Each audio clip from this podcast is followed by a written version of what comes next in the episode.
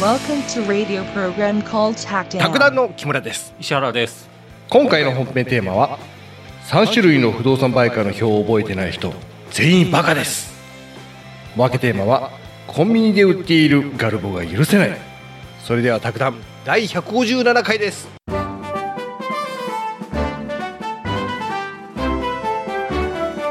収録日が2023年の2月11日ですね。はいなんか短くないですかもうね、頭をちょっとどんどん削っていってるん で。すごい短いよねねあのなんかあの石原ですとかいうのもなくなってるねえもうね、はい。いや、石原ですって言って、言うのは言ったけど、あれ言ったっけはい。あれ 今日はね、あのー令和4年の宅建試験のうん問い42を行くんです。うんうん。あのー冒頭木村さんに読んでもらったんですけど、はいあのー媒介って3種類あって、は一般媒介と専任媒介と専属専任媒介。前もちょっとそういう話出てきたんですけど、あで、表を木村さんに渡してるんですけど、はいいいの来てますよ、うんそれね、また、あの、アップしときますけど、多分これね、宅建を受ける人ね、はいこれ結構覚えてるんですよ、ほとんど。ほーまあ、媒介の話をちょっとざっくりいくと、はい不動産会社とうんお客って契約して仕事をしていくんですけど、これちょっとスーモの媒介契約っていう記事なんですけど、うん。で、売、売買とかのうん。中立ちですね。媒介っていうのは、はあ、はあう、ん、あくまで売り主はお客さんですよと。うん。で、買い主も一般のお客さんですよと。うん。うんその中立ちをすると。うん。ううん。ん、で、どんなことやるのっていうと、うん。例えば売りたいお客さんがいたら、うん。じゃあ媒介しますよと。うん。で、買いたい人を探したり、うん。うん。あと、住説作ったり、うん。まあ、買う人に住説もしますよと。う。うんん。で、あと、契約書も作りますよと。うん。で、あと、引き渡しまでの業務の補助。ううんん。。これもやりますよと。そういう仕事ですね。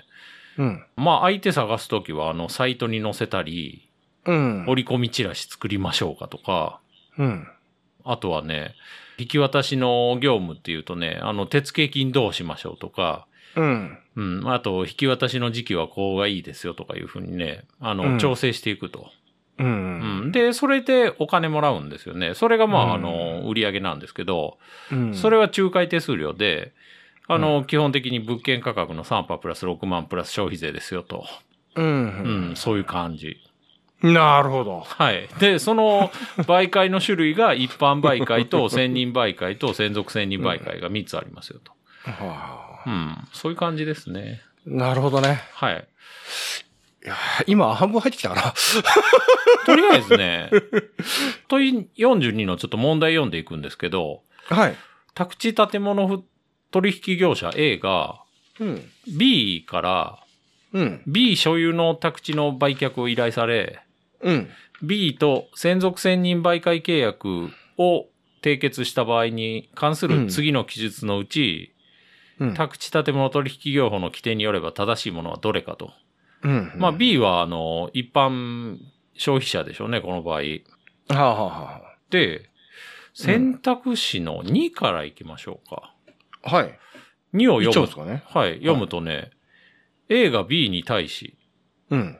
た当該宅地の価格または評価額について意見を述べるときは、うん。その根拠を明らかにしなければならないが、うん。根拠の明示は口頭でも書面を用いてもどちらでも良いっていう問題で、はあ、はあ、はあ。うん、これはね、正しいんです。どちらでもいいんです。そうなのえじゃあ、口頭だけでもいいんだ。そう。むしろね、え。うん。書面はちょっと気をつけてよぐらいの感じなんですよ。へーえ庶民を気をつけてよっていうのは、それちょっと行きましょうか。うん。価格を決めるのも媒介の中の仕事の一つなんですけど、うん。価格ね、決めるのって結構難しくて、はい。売りたいお客さんって、はい。まあ木村さん特にうん。 1万円でも高く売りたいと。なんなら1円でも高く売りたいじゃないですか。うん まあまあ、うん、うん、うんうん、まあまあね。うん。 木村さんは特に、うん、うん、うん。まあまあ、安いよりは高い方がいいですよと。高いに越したことはないですから。うん、もうそ、そ、そ、んそりゃそうだよ。あの、安いほ、 安ければ安いほどいいよって言うんだったらもうタダで開けた方がいいんですけど。ああ、そう、そうだね。そうそうそうそうたそ。そんな人いないんで、そうだね。もう何ぼでも上乗せして売ってやるよ。そういう人多分ね、今これ裸になっちゃってるんで、 何でも分け与えてしまう。大抵ね、お客さんって、はい。自分の土地の希望価格どのくらいで売りたいですかって言われたら、うん。大体市場相場より高い金額言うんですよ。ああ。思い入れもあるし何でも鑑定なんだそう、うん何でも鑑定団 状態。やっぱ自分の分だから、いやうん結構この辺住みやすいし、うん。大事に使った家だからまだまだ住めるし、みた いな。でも、普通の人からしたら、いや、こんな偏僻なとこ住む人なかなかいないでしょ、みたいな。と か、あの、家もこれも相当傷んでるから、これ潰すしかないよ、みたいな。うん結構開きがあるんですよ。。うん、うん、うんううん。ん。、で、媒介業者が、うん。まあお客さん、まあ言ってもこれちょっとなかなか難しいですよと。うんで、安めの値段つけると。お客さん、うんあの、客が思ってるよりちょっと安めの値段だったと。うん。、で、それで意外に早く売れちゃうと、うん。その値段で業者とお客さんで揉めることが多かったんですよ。はあ。いやいやはあやっぱりこれもっと高くしても売れたんじゃないのとお客さんからしてみたら、うんあんまり早く売れたら、うん。早く売れるに越したことないんですけど、うん、うん、うんうん。で、そ、れやっぱりそういうトラブルあるから、うん。なんでその価格にしたのっていうのを根拠をちゃんと述べましょうねっていう風になってるんですよ。なるほどな。それが昭和55年にそういう規定ができたんですけど、昭和55年に。い。はい。それまでもね、そういう紛争いっぱいあって、その時、業者は、いや、なんでうん、じゃあこの値段にしたんですかとか聞かれたら、いや、それは長年の勘ですよとか言って、堂々と主張すると。でもやっぱり、その根拠を明示してくださいよと。まあ、それは根拠はあるでしょうから、勘だけじゃなくて、うん、うん、ううんん。、あ、のー、客観的合理的根拠を明らかにしてくださいよっていうふうになってるんですけどは、あ、はあ、はあ、はあ。ただね、その時はにい一つ気をつけなきゃいけないのが、はいあのー国土交通省の解釈運用の考え方の中で、はい。根拠の明示は、うん。口頭でも書面を用いても良いが、うん。書面を用いるときは、ここかうらん書面を用いるときはちょっと注意してよっていうのが入ってて、うん。鑑定評価に関する法律に基づく評価鑑定書、鑑定評価書じゃないですよっていうことをちゃんと明記してくださいよと。ああ、なるほどな。うんはい不動産鑑定士じゃないから、うんうんうん。で、その書面を他の目的にみだりに利用することのないように、うん、お客さんにちゃんと言っといてよっていう話も入ってます。うん、うん、うん、うんうん。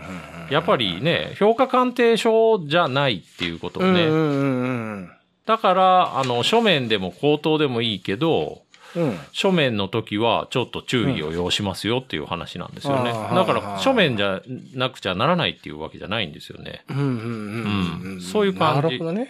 なるほど。わかった。それでもう一回選択肢の2を行きましょう。はい。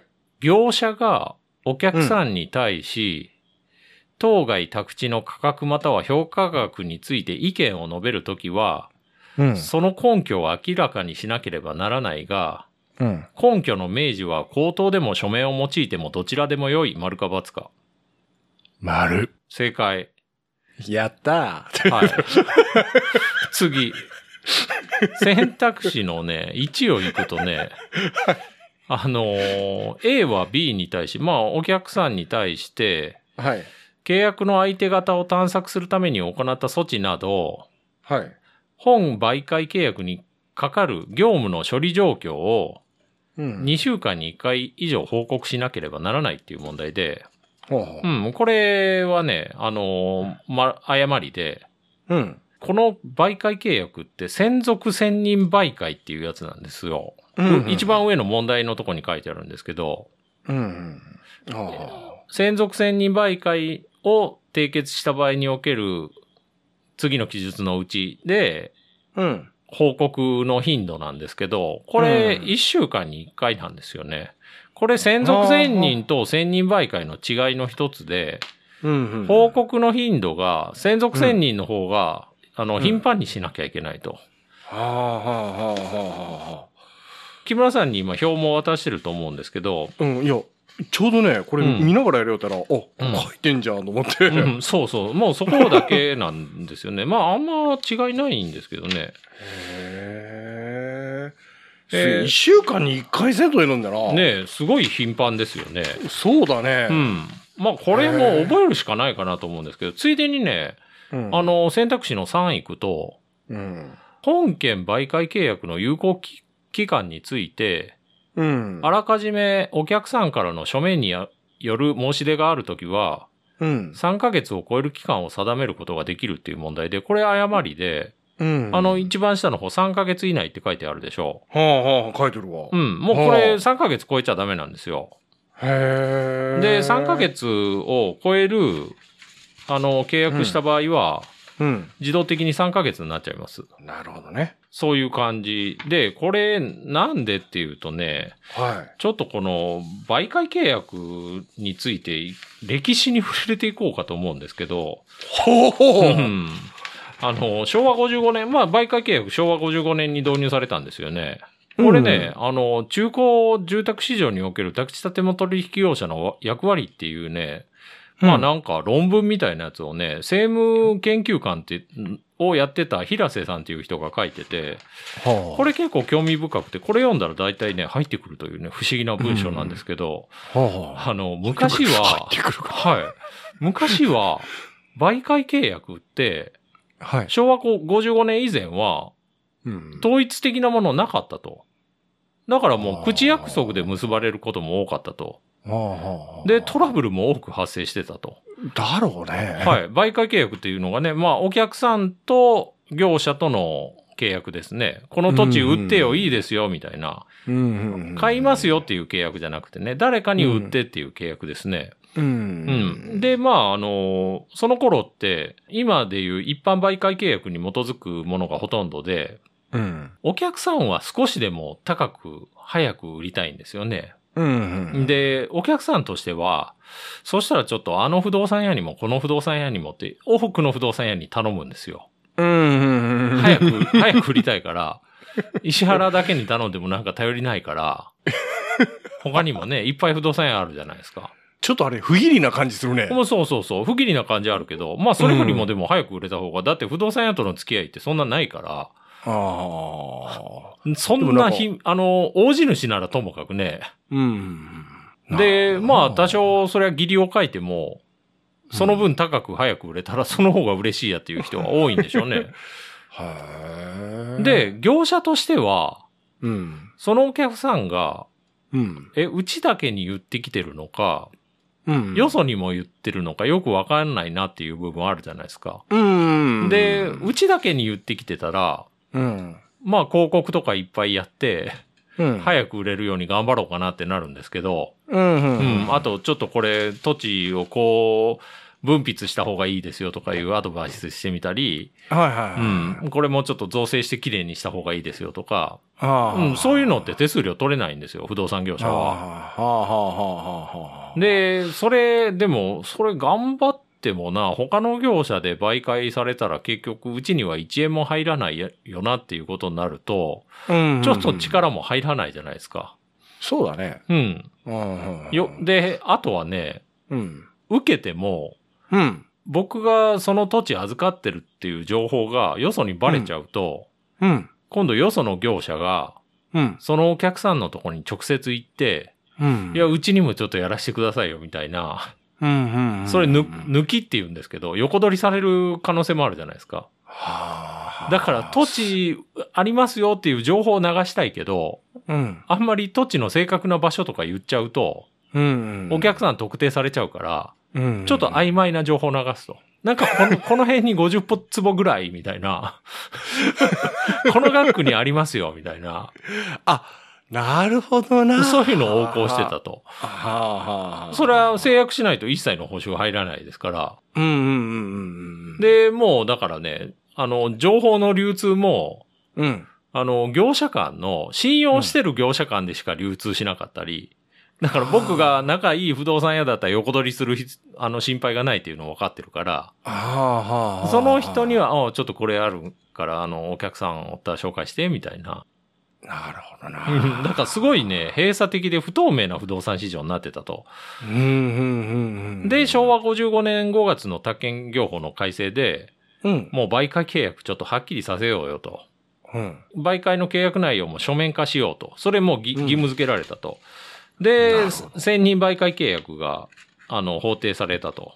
うんで、、昭和63年にもっと、うんあの、専任媒介契約だとね、うん。お客さんが友達に売るときは、うん。あ、もう、不動産業者通さずに友達に売りますわっていうのできるんですよ。はあはあ。で、専像。属専任なら友達に売るときも不動産業者で仲介手数料は取りますよっていうことなんですよ。うん、うん、ううんん。。そそれ専属専任もできたと。あのー、専属専任媒介をちょっと詳しくいくとね、はい。媒介契約の有効期間中って、うん。他の業者に依頼することできないんですよ、お客さんは。はあはあ。あのー、専任媒介と専属専任媒介はね、もう業者を一つだけに絞りますよっていうのが、その専属専任と専任の特徴なんですよ。うん、うん。これさ、はい。もし仮に、あれなのなんか、お客さんが裏でなんか暗躍したらどうなるんだろあ、あのー、それちゃんと、他の業者通しても、う。うん。こっちも手数料もらいますよっていうことになってます。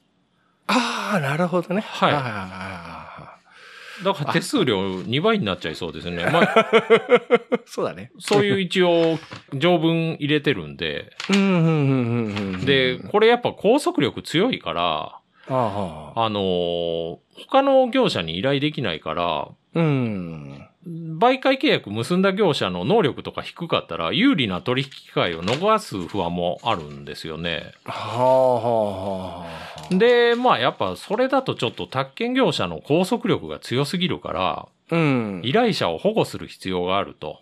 うん。うん、なので、契約の有効期間はもう3ヶ月以内に規制しましょうよっていうことになってるんですよ。なるほど、ね。これあんまり。り長い契約結べちゃうとね、うん、はあ、は縛っちゃうんで、お客さんを。あ。そうだねう。ん。うんで、、あの、レインズっていうところに登録してねっていう風になってるんですけど、うん。あのーそれがさっき写真もう1枚送ったやつで、はい。なんか細かい字がいいっぱい並んでるやつなんですけど、おー大丈夫かな。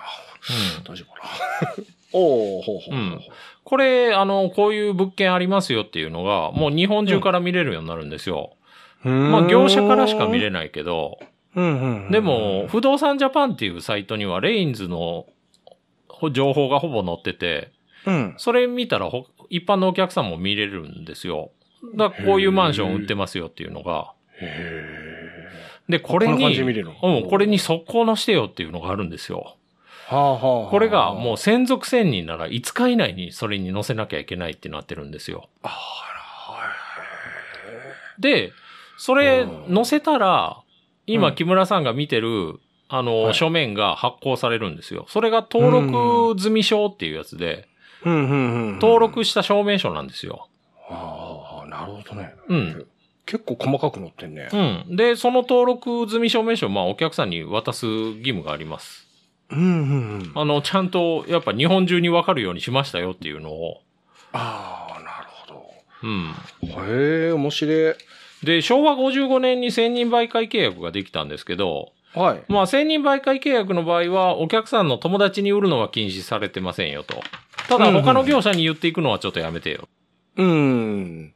これも、まあ、若干、これで拘束力が若干弱いから、うん。あ、の、レインズに載せるのは、うん。まあ、さっき専属専任5日以内だったけど、あ、うん。専任媒介の場合は7日以内でいいですわ、みたいな、よくわかんないね。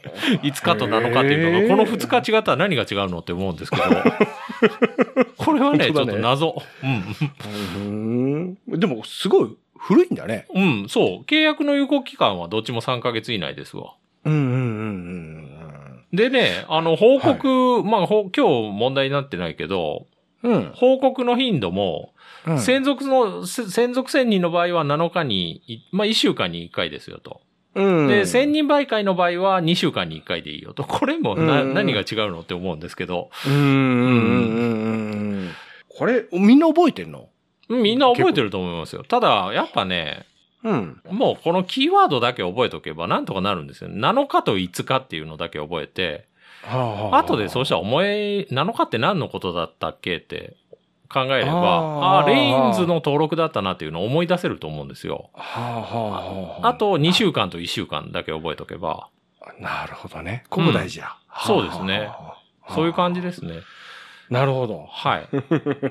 これで、選択肢の4までいけますわ、これでももういいけちゃうのう。いけちゃう、全部。僕本当にはい。間違ったらどうし よう。行きましょうか。あのー A は B、選択肢の2。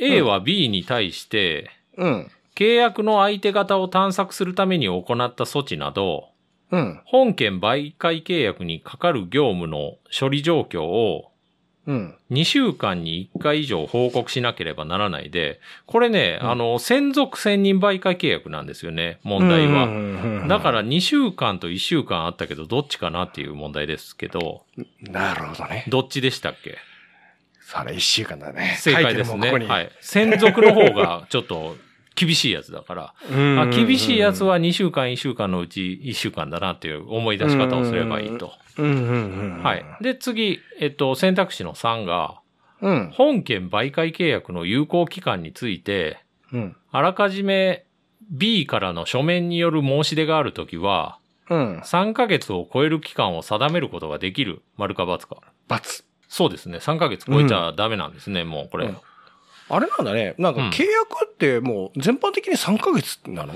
じゃあそんなことはないと思います けど。はい、いろいろあると思いますよ。ああ、はいはいすいません。はい。 いいことに気づいたと思ったのにね。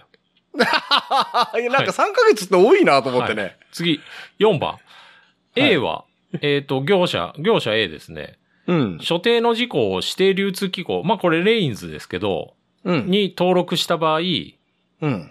お客さんから引き渡しの依頼がなければ、うん。その登録を称する書面を B に引き渡さなくても良いっていう問題で、うん。この書面っていうのはさっき木村さんに見せた書面ですわ。ああ、これね。はい。だからこれは必ず渡さなきゃいけないんですよ。お客ように。だね登録したよっていう証明だから。うんううんうんん。だから、えっと、もう一回いきますよ。A は所定の事項を指定流通機構に登録した場合、B から引き渡しの依頼がなけれうば、んその登録を称する書面を B に引き渡さなくても良い、丸か×か。罰だね。正解ですね。絶対渡さなきゃいけない。調子いいですね。これで間違ったら、僕やばい人ですよ。 うん。まあ一応これ、うん。えっと、近畿レインズの文章行くとね、あのーレインズにもう登録してくださいよと、あの媒介契約締結した時は、で、えっと、証明書を地帯なく交付しましょうねと。うん何日以内っていうのはないんですけど、まあもう速攻っていうことですわね。うん。うん。そっか。うん。で、お客さんは、あの、不動産会社からその証明書を渡されたら、その内容をよく見た方がいいですよと。ううんん。やっ、ぱね、間違ってたらシャレにならないんで。うんうん。んそうだね。そうですね。うん、そういう感じ。これ僕、あれですね。本当にこの不動産の仕事できないだろうなって思ったらこれも、こういうのもらってもすぐ捨ててしまいそうなんか。ああ。まあ、それは客としてもやばい客ですよね。は管理向いてねーって。い。はい。じゃあ、これでおまけに行きたいと思います。はい。おまけはね、うん。あとは僕のブログから行くんですけど、あの、ゴガルボが許せないっていう話で、はあ、はあ。まあ、このガルボって食べたことありますいや、なコンビニ行ったらよくあるんですけど、い。うん。もうこれうまいんですよ。めちゃくちゃうまいんですけど、はもうこれ嫌いだっていうのがこれちっちゃすぎなんですよ袋がこの話はね木村さんも共感する話なんですけどい。ほうほうほなんか小指の先ぐらいのチョコがうほう。はい。袋の中に 8, 8個ぐらい入ってるチョコなんですよこれほうほうほうほうそれで150円ぐらいするんですよ結構ですね。ねもう、うん、結構な値段ですえね。で8個っうん、ていうとねはい。もうね1分かからないですわ食べるのにへえ、え、これそんなちっちゃいのちっちゃいですマジではいえこうえいうねちっちゃい食品多すぎなんですよ、多いね、なんかねこれだから仮にねこれうん8個入ってるじゃないですかそれ、うんあ食べようと思っててうん1個ちょうだいとか言われたらうんまあぶち切れますよね切れるかなちょっ とね1個の割合が多すぎて8個だったら12.5%ですから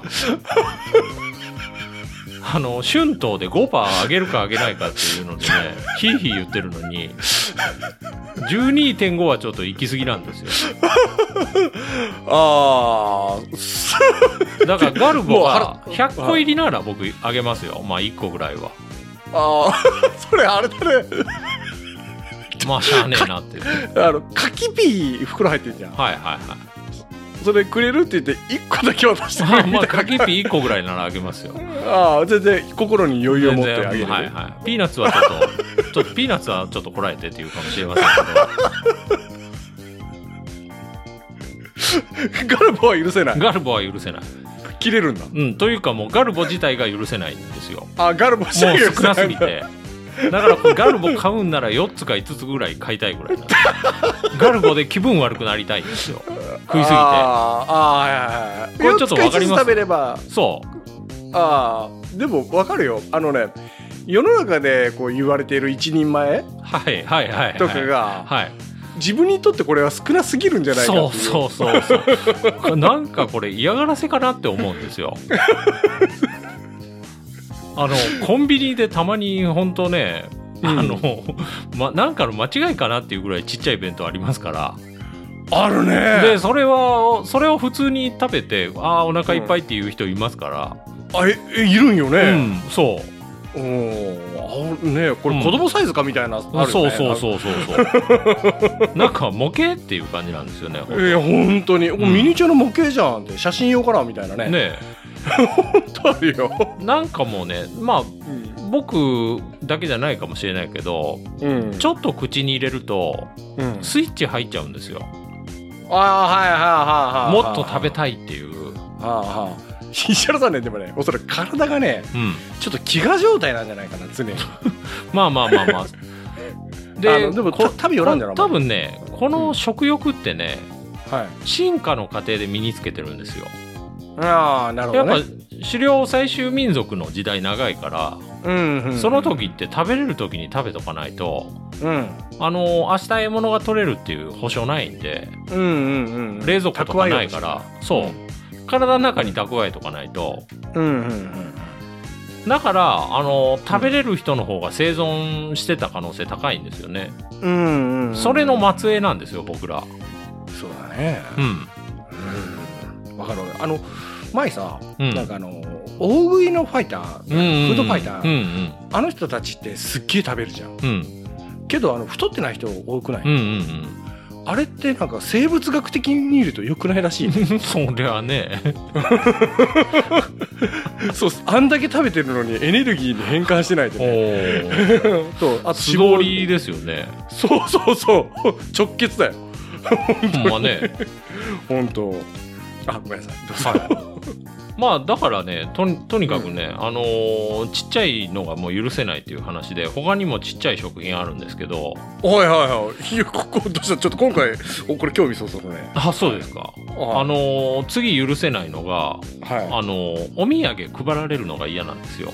わかるわ わかりますあれもうやめてほしいんですよ。いや正直言ってはい。あれねもう本当に気持ちだよねそうそうそうそう。それを食べて美味しいとか言うのじゃでかい箱バーンと置かなれいて1個取れみたいな感じじゃないですか。で大体世話好きな人がね「あじゃあどうぞどうぞ」って配っていくんですよ1個だけ。うんあのお土産に名前書いてる人いるよね一個なんと一かさ個んなずんつとかさんってそうそうそうそう律儀にね そうもうあれやめてほしいんですよ土産 土産配るの。ありがたいですけど。そうもう気持ちだけで十分そですうもうえこれ1個だけ食べるのっていうのがそうなんか僕あれ食べないんですよもうスイッチ入っあちゃーあ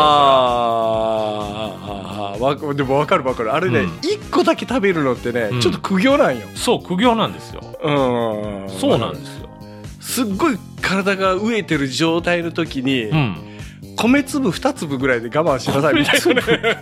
まあ、おにぎりちょろっととかね。うん、嫌ですよねもうわかる。うんそうそう。そこなんか欲望ってそこをさ一口入れたらさうん。ダムが咳切ったように出てこおる飯飯ってなりますから、そうそうそそのう欲望の方体がね。うんうんそう、なんかもう、お、飯だ、飯だっていうふうに、体の中で駆け巡るんですよ。 なるよ食欲が。うんどこだ、どこだっていうふうに。わかるわかる、はい。そうなんですよ。あ、ちゃ、ちゃ、違うよ、違うよって言うんですけど、ずいぶんなとこにメス入れたねそう。で、あと嫌なのが、あのー、上品な店のざるそばが嫌なんですよ。あわかるわもうね、ムカつくんですよ。あの一人前の少なさが。 なんなら二すくいぐらいしかないでしょ、あれ。そういやね、うんほんとあのうまいうどん屋があるんだけど、うん。そこね、うん。みんなねざるうどんで4枚ぐらい食べるねそうそうそう。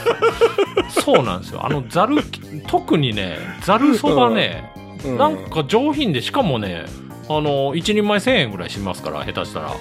あそうそこね結うん局安いんよ、ああ、でもはねいはいはいはいはそれでここのうどん屋安いよとか言って初めて行った時ねうんついていかれてい。う「ん。おうそうなんじゃ」って言ってう「んた足りんけ頼むが うん。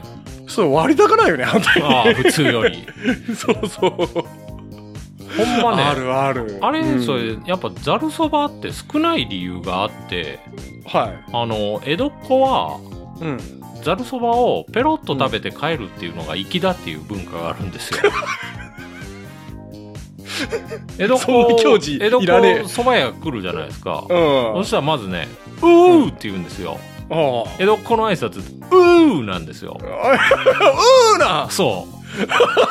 親父って言うんですよ。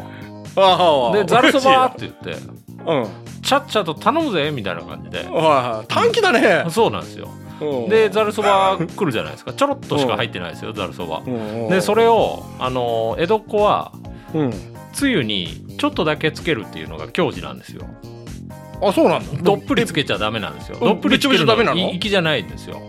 あそうもなうんだ先っちょだけつけて、はで、ズルズルズルって言って、い、うんで、もう速攻帰る と。お題を置いとくぜなんか石原さんみたいだねっていうふうに言っんて、そしたら他のお客さんがいて、おうーんあの人誰だ、粋だねっていうふうに感心するっていう のが、江戸っ子の世界なんですけど、ちょっともうアホなんですよ、江戸っ子。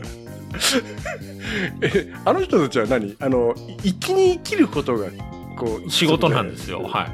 あそうなの、はいアイデンティティというかなんかでやっぱねあのら僕が好きな古今亭新潮さんっていう人いて、その人お父さんも落語家でうんお父さんも有名な人ですけど新潮っていう人なんですけどはあで新潮さんあの結構よ食い食い意地が張ってたというか自分でそうおっしゃっててはお父さんによく怒られてたと。で、うんお前な江戸っ子はなあの、うん蕎麦とかうどんをお腹いっぱい食べるもんじゃないっていうふうに怒られてたらしいですよ。それは江戸っ子として粋粋じゃないからあはもうちょっとだけ食べるんだと。で、うんうんあのー寿司とかでもううん食べに行くのにお腹が空いてる時は、先にご飯を食べていきなさい と。寿司とかそばはご飯じゃないんだからとそういうふうに言われたらしいですよ。ええー、マジではい、で江戸っ子はなんか死ぬ時にね、あのーあー最後最後に、あのーうんなんか、あー一生に一度ぐらいはそばをそばつゆにどっぷりつけて食べてみたかったとかって言うらしいですけどねいやつけて食えよ 後悔してんじゃねえか そうそうそう本当はしたいのに我慢してんのうん あと嫌いなやつがはいあの高級ステーキはいははいもうこれもねあの例えば今ホテルグランビア岡山のウェブページ見たらいはい、 100g ではい、 1万5000円なんですよコース食えねえよ量が、 100g ですから、もうねゴムみたいな安い肉たくさん食う方がいいよ、あのもう 100g しかないんですよはあはあはあはあで追加一応できて追加がすごいんですよ 10g 単位あ 20g 単位で 20g1800 円なんかだから売り方がなんか今日ああ今日ちょっと 100g じゃ足りないわとああ120にしようってうんいやそういう人いいないからって僕思うんですけ どその100と120の違い何ってなるんじゃないですかや本当ね石原さんどのくらい食べるお肉食べるとしたらお肉ね、うんまあ最低300は欲しいですねだよね、うん一口だよね100はね100なんか 100, は一口ですよ、へえすごいねまなんだあな意外と肉もいきなりねこれ以上無理っていうのがいきなり来るんですけど肉って食ってるあああとあああああいきなでもりまあいけるねいきなり門が閉まるんですけど、これだからね 20g で1800円かかってたら、はその100を200にしようと思ったら9000円かかりますから、プラスで、いすごいねはい、もうこれはねまあ僕行ったことないしこれからも行くことないんです けどまあでも行ねかないステーキ屋行ったことあるけど確かにほんまうんちっちゃいの出てくるんですよ、うーんわあれがねあの、その目の前でさうん、なんかあの長い帽子白い長い帽子かぶった人がこ うす焼いてくれてなんはいはいかはいシャバシャバシャはバいっと切って、鉄板焼きねはい、そうそうそう、うんでこうなんか綺麗にやって出してくれるやつ、はい、あれじゃなくてもうはなんかどこでもいいけど焼いたのすぐ出してきてほしいんだ けどあれを楽しむ余裕が僕たちにはな いですよねなないよおそ腹すんなきすぎて、本当に、ええほんまに待て状態の犬です から本当もうもう多分ね、それまでに目の前に置かれた、あの、サラダとか食い尽くしてますから、おそらいくや。本当だよもう水すっげえガブガブ飲んでる、本当に本当に本当にポケットに入ってるなんかお菓子食べたり さあと、最後許せないのが、うんあの、ヤクルトがちょっと許せないんで すよ。ヤクルトね、ヤクルト。はい。あれいやもわうまいのに、うんもうわかるよわ何あの小ささっていうのが。かるわだからかる子供の時から僕、ヤクルト飲む時はね、うんあの、爪楊枝で、あの、銀色の、銀、銀紙の蓋あるじゃないですか。はあれに一箇所だけ穴開けて、いはいはいで、そこからチューチューチューチュ ーね、ちょろちょろちょろちょろ。そうしたら割と長時間楽しめるので、ヤクルトを。あの、味好きなんですけど。ああなんかななんなんだろうねうん。なんかね目頭がやっぱり熱くなる、うん石原さんのあの幼少期のあ話の、僕、幼少期にね、うん、勧誘ドロップってあったの覚えてます いやもうねはい。あれだってあれだろ企業栄養が足りてない子たちがあれ、ただね、あれ、バリうまいんですよ。本当にあれでもあれがバリうまいってことは栄養足りていないやいや、あれ、あれ、バカうまですよ、ほんま。で、僕、母親が一缶買ってきて、うんそれを一日で食べて、うんめちゃくちゃ怒られたっていう経験が あって。あれ、一いや日二粒でしょみたいな感じな んですよ。 そうだねはい。で便とか尿が変なことになるよそうだからヤクルトとかもあの本当はいっぱい飲みたいけど飲ませてもらえないんですよね1本だけよって言ってでも分かる分かるでもね僕たまにねやっちゃうんすようんあのヤクルトレディがねこう声をかけてくれるじゃないはいですか、はいそしたらね、はいあの買っちゃうんですよね、はい結構ね、はい声をかけられたらもう買っちゃううんそれでそして買ったのを家持って帰ってう、んであの大人飲みするとそうもうねコップとかになみなみついてごくごくいきますいいですねえもうロマンですよ、うんそれ僕もねあの、実はあの高校ぐらいの時にはいピルクルっていうのを発見してはいはあこれ飲んだ瞬間あこれヤクルトだわっていうふうに思って、いうんうんうんだからあこれは神様が僕にうんあのヤクルトいっぱい飲みなさいということで、うん大容量のヤクルトを紹介してくれたんだなっていうふうに、ああああうん感動しましたねあの時はピルクルとかマミーねわわかるよご500のやつねでただねあれちょっとムカつくことがあってうんあのピルクルにもちょっとムカついたんですけどはあはあの横の 1, 日あたりの摂取目安量っていうのが書いてあって、はいほうやそれ見たら1日 65ml とかって書いてあるからいや嘘そだれろはヤクルトなんよってなるん ですよそういうもう、えね、書いてんのそう、は水差すようなこと言わないでほしいんですよもう僕はこへれー1本飲むって決めてるんですからピルクルをいうんえあれ65ってそのピルクル本体より少ないじゃんそうですよあれあれを分けて飲めっていう話なんですよピルクル的には、えそれはせんじゃろねすごいねそれ、うんもうそんな余計なこと書かないでいいから、うんうんあとまあ嫌いなのねあとね、うん明治 R1 とかも嫌いなんですよあ のちっちゃいヨーグルトあれは流行ったよねなんかねあれねえ、うんあんなのねうんあれまずねキャップがもう意味わからなくてほうほうあれだってキャップ閉めないじゃないですかもう一回一回で飲むでしょあんなもん、うんうんもうそのなんかキャップ付けで気取ってる感じがちょっと嫌なんですよ。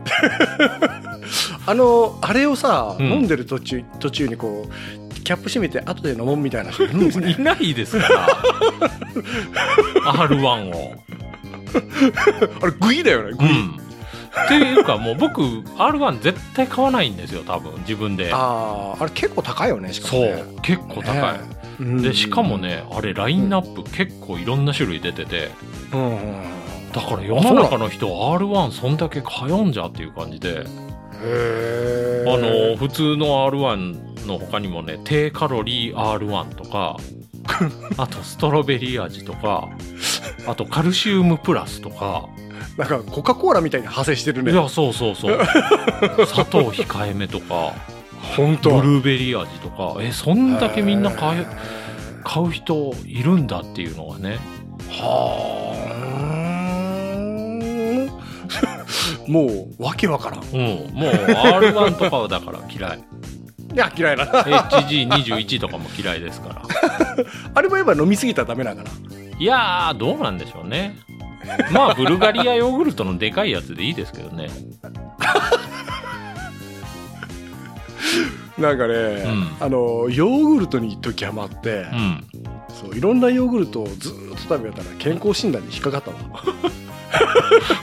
脂質脂質異常でへーあれヨーグルトあの自分でできるのやったことないですあないヨーグルトメーカーでうんあの牛乳パックがはまるサイズのヨーグルトメーカーってあってうんそれに牛乳パックセットして、はまあ、牛乳入ったやつですよもちろん、い、うんでそこに種のヨーグルトまあなんかブルガリアかなんか一すくい入れてはいはいはいはい、一晩経ったら全部ヨーグルトになるんですよはあおもろいですよ面白いねはいただねヨーグルト買ってくるのと自分で作るのそんなコストか 変わらないんですよ結局牛乳のコストかかるからああはいはいはいはいはいえでも何それじゃあ結局他味がいいとかいやそんまなあ変わらなまあ似たようなヨーグルトがだん自己だん満なんかだんだん雑菌が混じるらしいですけどね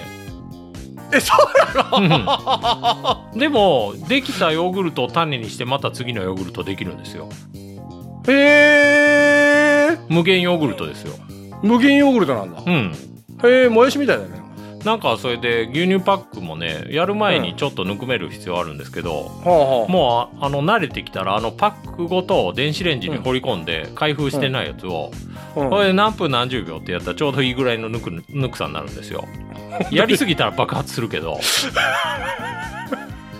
惨だようん電子レンジ急に爆発した らそうまあでもおもろいですけどね うんなんかあのヨーグルトメーカーってさはいこうそういうのとか作ってう朝んそのそれをいただくっていうのなんかちょちょっとあれじゃない心によと、ん余裕があって、うん うん生活を少しこういろ、ね、豊かにしようかなっていう人だけどさ、う石原さんのやり方なんかせっかちじゃん、んすそこも時間短縮みたいな感じはいでなるほどね というかヨーグルトはほんまね食べたらうまいけど、うんうんまあ食べなくても生きていけるなって思います ねそりゃそうだうん、はい。まあこのぐらいですね嫌いなやあーつまあ他にもありますけどねあのなんかあれだね石原さんさうん あの基本的に真ん中で分ける好きと嫌いでそうそうですねあのグレーないグレーあんまりグレーがないグレーうんそ うですね、まあ、グレーというかどうでもいいっていうのはありますけどああどうでもいいグレうーん、うんね、この小さいやつ面白いなはいうんわかるでしょこれ気持ちわかるよはこの世にはねやっぱね足りないものが多すぎる足りないものが多すぎるそうそうそうちょっとだけで誘惑するんじゃないっていう感じでね、うん、でもあのほら減塩醤油とか さあのここコレステロールが少ないバターとうか、んうんあれを見るとさうんあのね3分の1とか2分の1とかなってうるんじゃん、うんあれを見ると3倍かけれるんだよそうそう。あの、カロリー2分の1のカップヌードルとか言われたら2個食えるなって思いますそようね。よそうあ最近ちょっとお得感はあるよね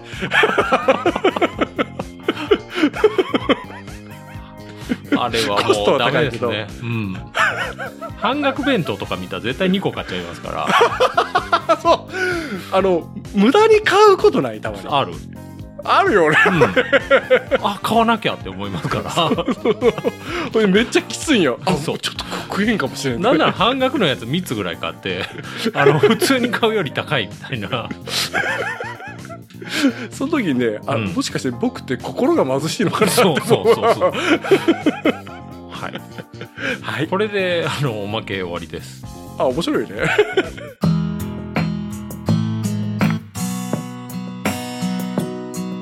じゃあ今回は、はいお便りないんで、あらはい。